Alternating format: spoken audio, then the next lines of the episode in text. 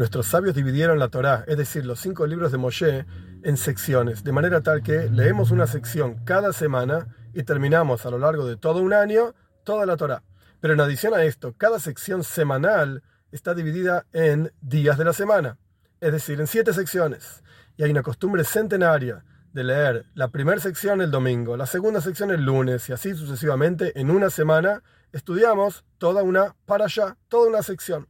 El Alter Rebbe, el fundador del movimiento Chabad, decía, Darfman lebe mit der Zeit, en Yiddish, hay que vivir con el tiempo. Es decir, no solamente con la para allá de la semana, la sección semanal, sino la para allá del día. Es decir, la subsección diaria de la sección semanal de la Torah.